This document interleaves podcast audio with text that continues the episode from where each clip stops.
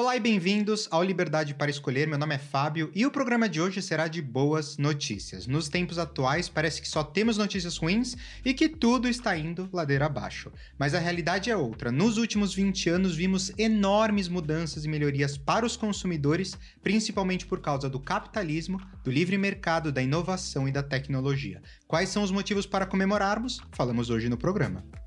Para quem acompanha os vídeos aqui no canal e o podcast, o programa de hoje vai ser diferente. Com tantas notícias ruins na mídia, parece que o mundo está indo de mal a pior. E isso não é verdade. Inclusive, o livro Factfulness fala sobre como a percepção das pessoas sobre o mundo é distorcida e como as coisas, na verdade, estão muito melhores do que eram no passado.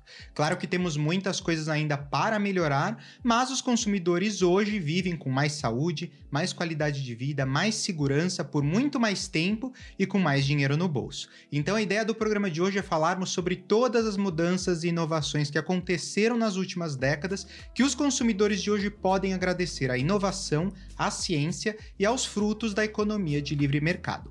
Vamos começar então do básico falando de infraestrutura. Se eu te perguntasse, por exemplo, qual o percentual de pessoas no Brasil com acesso à água potável e saneamento básico, qual seria a sua resposta? 60%, 75% ou mais de 90%? Acho que muitas pessoas se surpreenderiam com o fato de que 99% da população brasileira hoje tem acesso à água potável e 90,1% da população tem acesso ao saneamento básico. Esse número, claro, já foi muito menor. Há 20 anos atrás, 92% da população tinha acesso à água potável e apenas 72% tinha acesso ao saneamento básico, ou seja, menos de 3 em cada 4 pessoas.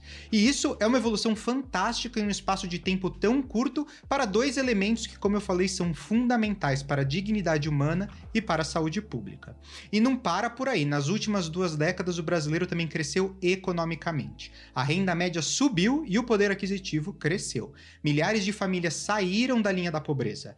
E esse indicador, que já chegou a ser quase 30% da população vivendo com menos de 2 dólares por dia no início dos anos 80, hoje é menos de 2% da população brasileira.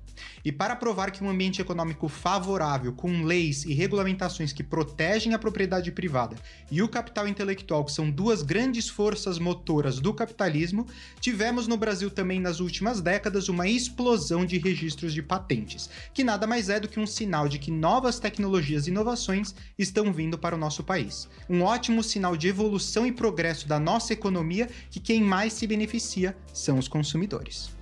Outros indicadores que mostram a evolução do poder de consumo dos brasileiros é o boom de passageiros no setor aéreo, que foi de 30 milhões no ano 2000 para mais de 103 milhões em 2019. O Brasil também é um dos países do mundo onde os consumidores são mais conectados. Em termos de telefones celulares, os dados da Anatel para 2022 indicam que o Brasil encerrou o ano com 255 milhões de celulares. Isso significa, na média, mais de um celular por habitante e uma densidade de 100 118 celulares a cada 100 habitantes.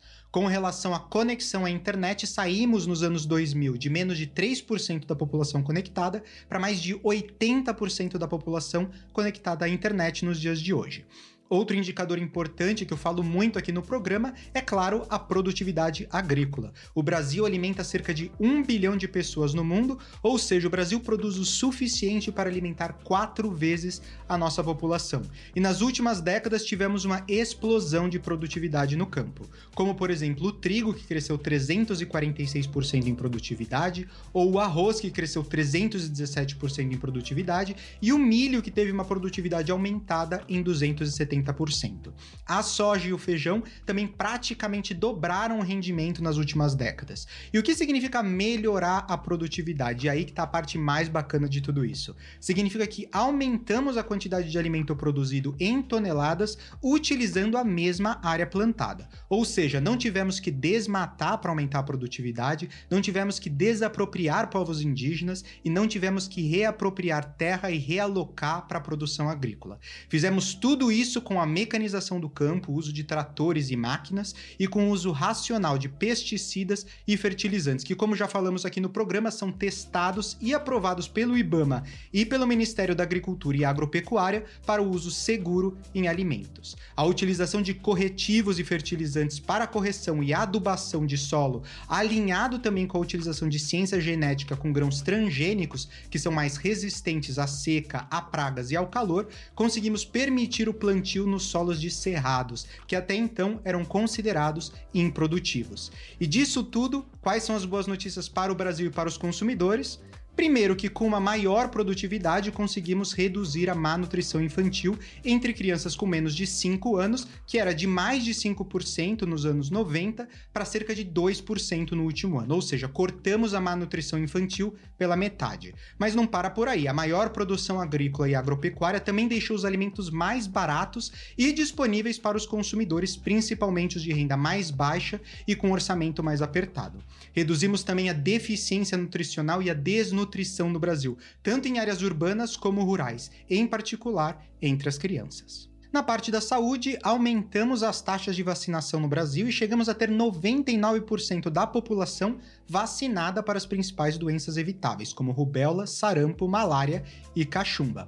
Reduzimos a mortalidade infantil de mais de 350 mortes a cada mil recém-nascidos, há 100 anos atrás, para apenas 13 mortes a cada mil recém-nascidos em 2022. E a expectativa de vida também aumentou, de 30 anos no início do século para os atuais 76 anos no Brasil. Há apenas 40 anos atrás, a idade média era menos de 60 anos. Sem dúvida, uma evolução fantástica em um período de tempo tão curto. E aumentamos também a taxa de alfabetização. Hoje, no Brasil, cerca de 90% da população com mais de 15 anos sabe ler e escrever. E essas são as melhorias apenas aqui no Brasil. Se olharmos a evolução no mundo, temos uma redução drástica de trabalho escravo, de infecções de HIV, redução do trabalho infantil, praticamente zeramos no mundo os casos de varíola, reduzimos a fome, reduzimos não só os danos à camada de ozônio, mas conseguimos conquistar a completa regeneração da camada de ozônio em apenas duas décadas. Então, nós temos muito para ficar contentes e otimistas com relação ao futuro. E eu quis trazer todos esses dados hoje aqui no programa porque o, esse ano eu quero focar num tema que para mim é muito importante, que é abundância.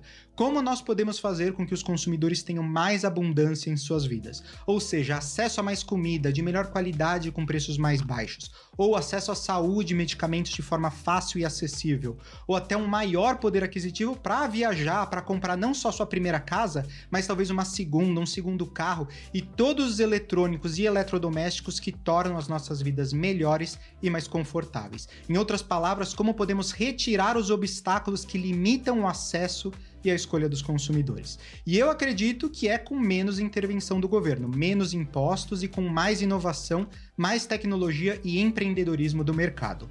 A maior parte das coisas que falamos hoje no programa vem da iniciativa privada, desde novas descobertas e pesquisa até melhorias de produtividade. E não é à toa que os países que têm mais liberdade econômica são os que performam melhor em economia, saúde, educação, transporte e por aí vai.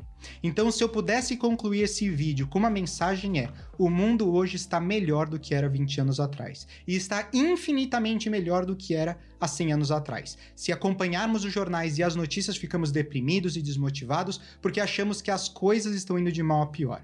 Mas, como a gente viu no programa, a realidade é que as coisas estão melhorando e melhorando muito. E como disse o Leandro Narlock aqui no canal, quando eu entrevistei ele no ano passado, as mudanças do mundo são incrementais. E o que ele quis dizer com isso? Ele quis dizer que as mudanças e inovações normalmente não são disruptivas ou radicais. Elas são raras aquelas inovações por exemplo, que mudam radicalmente a nossa vida, como foi a internet para nós, ou o rádio e o telefone para os nossos pais e para os nossos avós. A maior parte das melhorias no mundo, elas são incrementais, ou seja, uma série de pequenas mudanças que melhoram alguma coisa, mas que somadas resultam em uma grande mudança. Então, é mais difícil percebermos essa mudança no nosso dia a dia, mas isso não significa que elas não estejam acontecendo. O problema é que para a gente notar essas, essas mudanças todas, leva algum tempo. É isso, espero que vocês tenham gostado desse episódio do programa. Como sempre, se você gostou, dá uma força pra gente, curte esse vídeo, se inscreve no canal e clica no sininho para ser notificado quando novos vídeos são publicados aqui no canal.